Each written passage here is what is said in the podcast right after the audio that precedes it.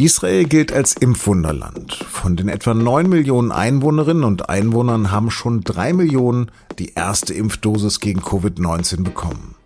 Fast zwei Millionen von ihnen bereits die zweite. Wie das Land dieses Tempo hinlegen kann und was es von Deutschland unterscheidet, darüber habe ich mit unserem Israel-Korrespondenten Peter Münch gesprochen.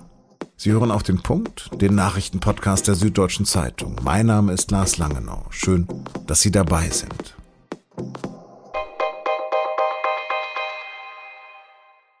Montagabend war der sogenannte Impfgipfel vorbei. Kanzlerin Angela Merkel hat danach ihre Zusage erneuert, dass Deutschland bis zum Ende des Sommers jeder und jedem ein Impfangebot machen kann. Zunächst allerdings werde die Versorgung noch knapp bleiben. Die Enttäuschung verstehe sie, aber dann gibt es Länder, da nenne ich Israel, die in ganz anderer Weise auch mit Daten umgehen, Digitalisierung betreiben. Das ist etwas, wo Datenschutz eine große Rolle spielt.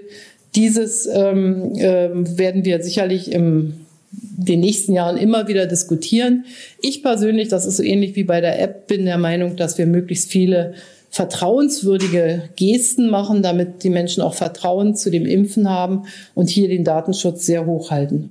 Tatsächlich ist das angesprochene Israel beim Impfen unangefochtener Weltmeister. Vor Großbritannien und den USA übrigens, die sich auch mächtig ins Zeug legen. Aber hier in Israel wurde mit einem beispiellosen Impfprogramm bereits etwa ein Drittel der Bevölkerung geimpft. Bei den über 60-Jährigen sind es sogar mehr als 82 Prozent. Und gerade sind die über 40-Jährigen an der Reihe wie Israel so effektiv handeln konnte und Datenschutz dort tatsächlich so sehr viel lockerer gehandhabt wird, darüber habe ich mit Peter Münch in Tel Aviv telefoniert. Peter, wann bist du dran mit dem Impfen? Ich war schon, also ich habe sogar schon meine zweite Impfung hinter mir vor gut einer Woche und das geht hier alles wirklich fix. Ja, was macht denn Israel anders als Deutschland? Grundsätzlich hat Israel andere Bedingungen. Das ist ein kleines Land, das sind neun Millionen Einwohner, das ist flächenmäßig klein. Aber es gibt natürlich auch ein paar andere Dinge, die, die hier besonders gut funktionieren.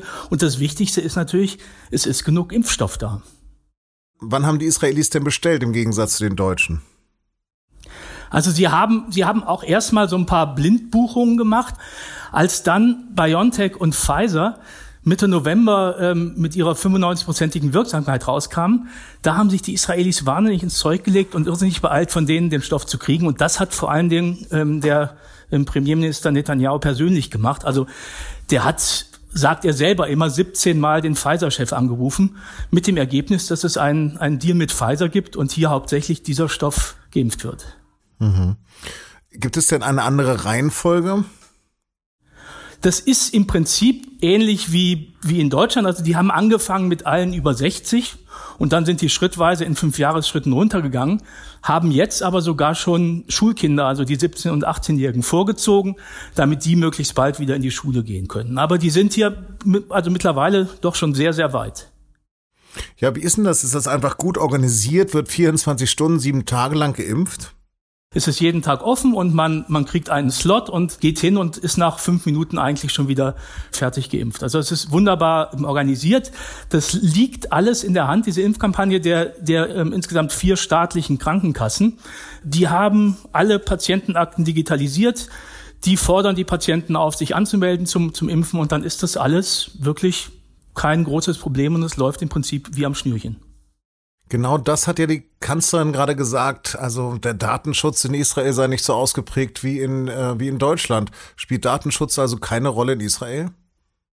Also grundsätzlich ist man in Israel, glaube ich, bei dem Thema weniger sensibel als in, als in Deutschland. Diese Patientenakten gibt es schon seit den 90er Jahren hier, also schon sehr, sehr früh. Aber es gibt schon auch, auch die Debatte. Also, dass Israel genügend Impfstoff hat, beruht auf einem Deal zwischen Israel und Pfizer. Und dieser Deal besteht kurz gesagt darin, ähm, Impfstoff gegen Daten. Also Pfizer kann damit Israel als eine Art Großlabor betrachten für die Wirksamkeit seines Impfstoffes. Die Diskussion, welche Daten geliefert werden, gibt es. Die Regierung versichert, ähm, dass es keine individualisierbaren Daten sind, sondern sozusagen alles nur anonyme Daten, aber es bleiben trotzdem ein paar Fragen offen. Was sind denn die offenen Fragen? Israel hat hat diesen Vertrag veröffentlicht.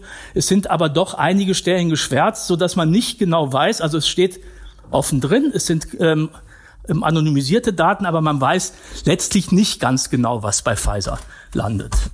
Nochmal ganz konkret, wie kann man sich das vorstellen? Du bist jetzt schon geimpft worden und du kriegst dann einen Anruf und es wird gefragt, wie es dir geht oder wie wird das sein?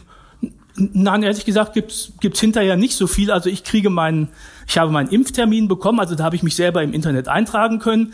Mit dem ersten Impftermin habe ich gleich den zweiten bekommen.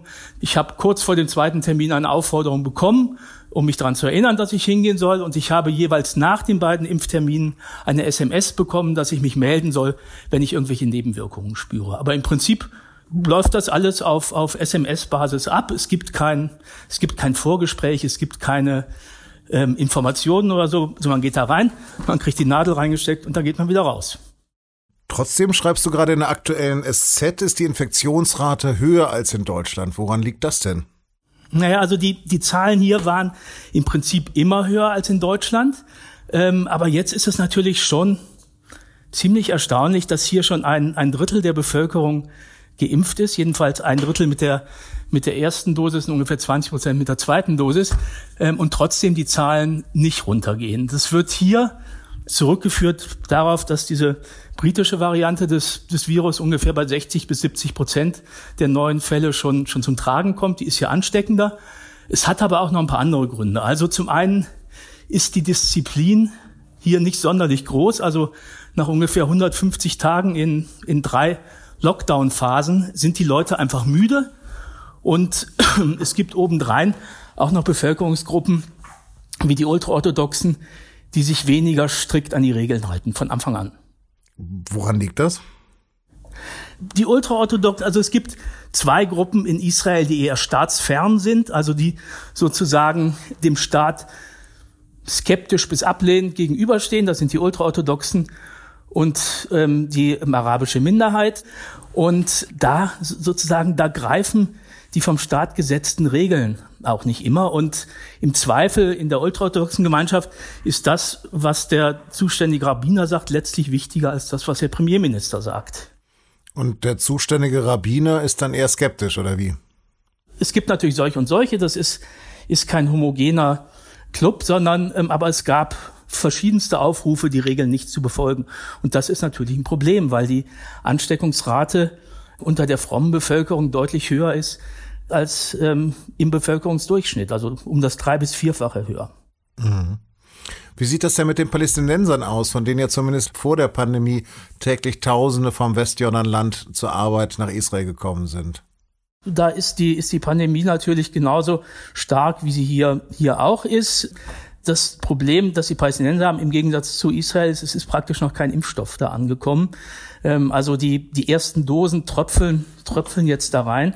Und hier zeigt sich auf engstem Raum ganz krass das, was, was natürlich überall auf der Welt gibt. Es gibt einen Unterschied zwischen den reichen und den armen Ländern.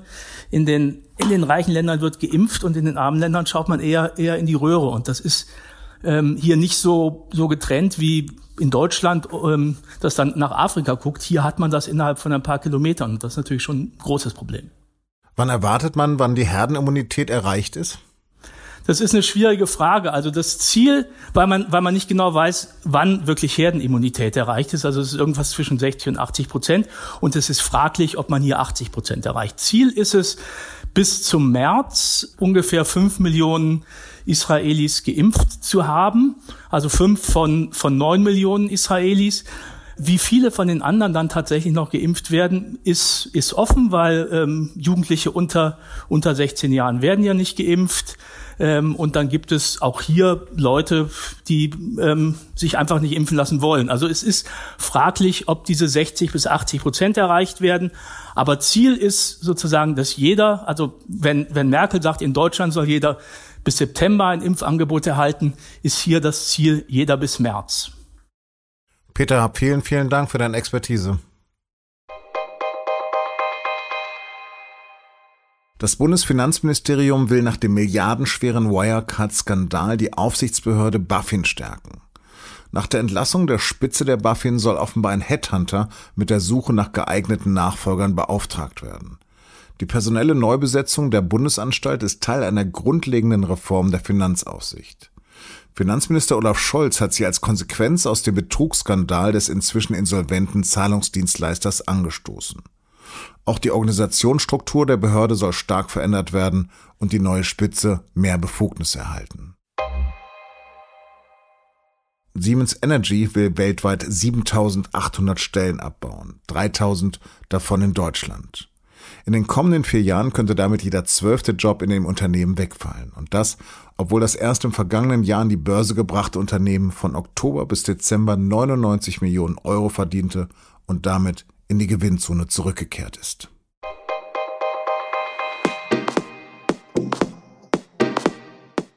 Das war auf den Punkt. Redaktionsschluss war bereits um 16.30 Uhr. Deshalb konnten wir im Gegensatz zu sz.de auch nicht mehr über das Urteil gegen den Kreml-Kritiker Nawalny berichten. Ich danke Ihnen trotzdem fürs Zuhören und bleiben Sie uns gewogen.